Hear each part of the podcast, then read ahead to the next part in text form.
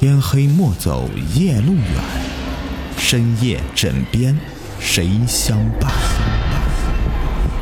欢迎收听《灵异鬼事》，本节目由喜马拉雅独家播出。大家好，我是给你们讲故事的雨田。咱今天呢，这个故事啊，是一个呃关于住在高楼公寓的龚浩和他的邻居们的诡异故事。那龚浩自称是艺术学院的学生和摄影家，但是他的行为充满了诡异，影响了邻居们的生活。主角接连经历了关于龚浩的恐怖噩梦和现实中神秘事件的交织，那包括照片的秘密、无头人的出现以及红色水桶的线索。最后啊，揭示了身后寻仇的阴影，逐渐揭开了这背后更大的恐怖。一起来听。这样一个故事，刚走出电梯，我就被吓了个半死。灯光昏暗的走廊里，一个人影摇摇晃晃的向我走来，他头上顶着一个红色的水桶，虽然有点滑稽，但更多的却是诡异的感觉。好在我马上便从衣着上辨认出来他是龚浩，这才把差点发出惊叫给咽了回去。龚浩也住在这层楼，他是两个月前搬来的。他到来之后啊，原本平静的生活就被打乱了。远的不说，这三天前的黎明，他在走廊上匍匐前进，结果差点让下夜班回家的黄阿姨心脏病发作。类似这样的古怪的举动，对他而言数不胜数，居民们对此甚为不满。可是龚浩却振振有词地声称，他是在寻找灵感，而且没有违反法律。于是大家也只好悻悻作罢。听说他是某所艺术学院的大学生，对我们自称是摄影家，可至今谁也没有见过他的作品。不用想，他现在呀，肯定又是在激发自己的艺术细胞，还是少惹为妙。我小心翼翼地避开他，匆匆打开房门。就在我要进屋的瞬间，身后传来一声闷响。回头看去，龚浩撞在了墙上，双手在空中胡乱地挥舞，似乎在寻找平衡。这让我既感到可笑又厌恶，于是重重地关上了门。不出所料，家里空荡荡的，没有人。前几天祖父住院了。父母一直忙着陪护，我本来也想去医院的，可因为快要高考了，所以未能如愿。这时听到有人敲门，从门镜往外张望，我看到了一张秀美而苍白的面孔。刚把门打开一条缝，林小雅就钻了进来。那家伙又发神经了，挡住我的门，怎么办才好呀？伸头望去，宫浩换了花样。趴在林小雅的门前做起了俯卧撑，那随着身体的起伏，头上的水桶也晃悠个不停。我怒从心中起，这简直欺人太甚嘛！抄起电话打算报警，却被林小雅给拦住。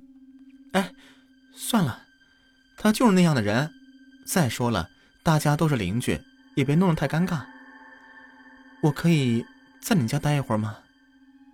林小雅的脸虽然还算苍白，但语调已经平静了很多。林小雅住在对门已经有一年多了，虽然都是大学生，可她和龚浩截然不同，不但为人彬彬有礼，而且长得很漂亮，性格也温柔，邻居们就没有不喜欢她的。坐在沙发上和我闲聊了一阵，龚浩已经偃旗息鼓。林小雅便告辞了。也许是被龚浩给刺激到了，午夜已过，我还是睡意全无，躺在床上，眼睁睁地盯着天花板。这时，楼道上传来了咚咚的声响，声音虽然不大，可是在寂静的夜里却显得格外的刺耳。我忍无可忍地翻身下床。推开门以后，不出意料的，果然就发现是宫浩在捣鬼。这家伙笔直的站在墙边，用头上的红色水桶撞击着墙壁。低声唤他，却没有反应。我大步走过去，猛地把水桶从他头上给掀开。不怕疼就用脑袋直接撞呀！本来打算和他算个总账，但是眼前的景象不禁让我合不上嘴，就连舌头都开始抽筋了。这水桶下边竟然什么都没有，宫浩的头哪里去了？咚，咚，身后又响起了沉闷的撞击声。我悚然回头。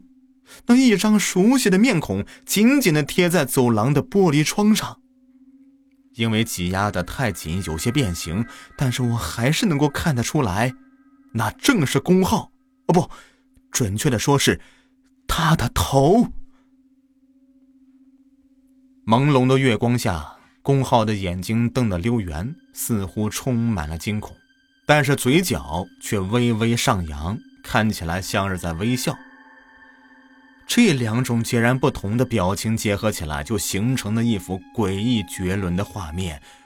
我惊恐的向后退去，啊！猛地从床上坐起来，我才发觉自己做了个噩梦。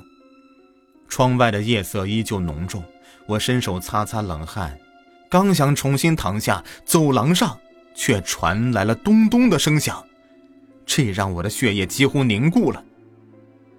鼓足勇气推开门，我心惊胆战的向外张望。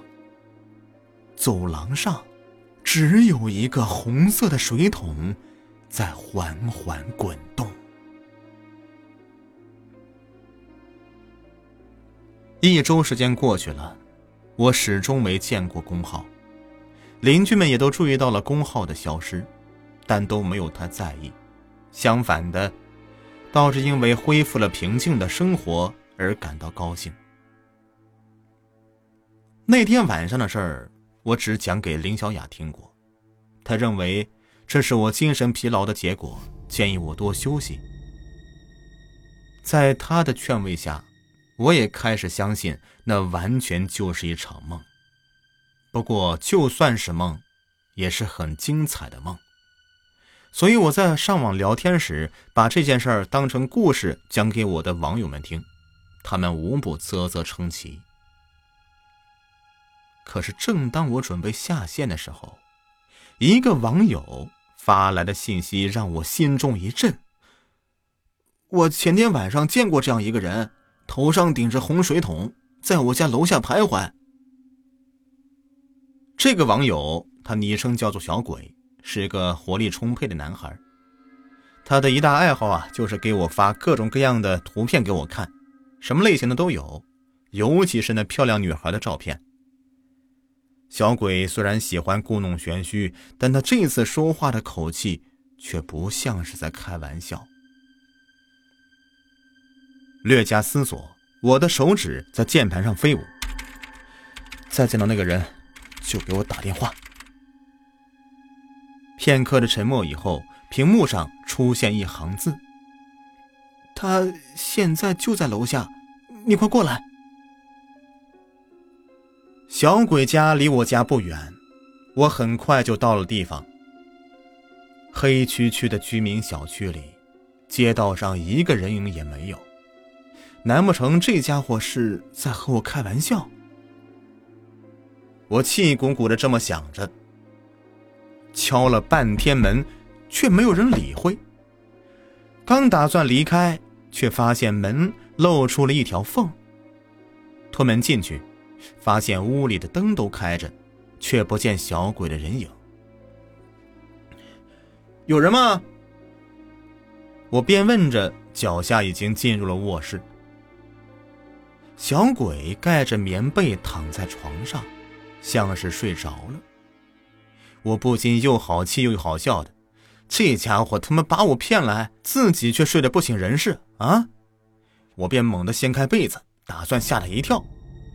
我的妈呀，这棉被下面居然空空如也！我惊恐的向上看去，小鬼的脑袋依旧卧在枕头上，但是只有一个脑袋。接到我的电话报警，警察很快赶来，向我详细询问了现场的情况以后，我被允许离开。垂头丧气的走在回家的路上，双腿还是有些发软。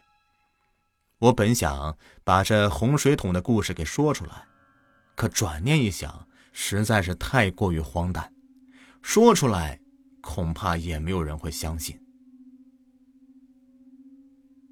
回到家以后，我才发现，刚才出去的匆忙，电脑没有来得及关，屏幕上有一条消息，让我的心狂跳起来。是是小鬼后来给我发的，消息很短，只有五个字：“放风筝的人。”放风筝的人，这什么意思啊？你没事吧？背后突然响起的声音把我吓了一跳，转过身就看到林小雅那满脸歉意的站在那里。啊，我刚才看你进门脸色很难看，就跟了过来。对不起啊！我叹了一口气，把刚才的事情竹筒倒豆子般的向林小雅描述了一遍。她越听着脸色就越苍白，最后声音颤抖的问：“这，这不不是真的吧？”你知道这个放风筝的人是什么意思吗？我没有正面回答。他显然是犹豫了一会儿，直觉告诉我他肯定知道什么。在我的再三追问之下，他终于开了口：“就是在你做噩梦的那天晚上，我回来的时候，路过前边的那块空地，发现有一个穿着黑大衣的女人站在那里，仰面朝天。我以为她出鼻血了，就过去问需不需要帮助。那个人却冷冰冰的叫我滚开。”不要打扰他放风筝。谁会在夜里放风筝啊？哎，你看到风筝了吗？没有。林小雅打了个冷战。我我当时向天上看过，什么都没有。无人的空地上，一个黑衣女人在放着看不见的风筝。这脑海里浮现出的画面，让我忍不住的也打了个冷战。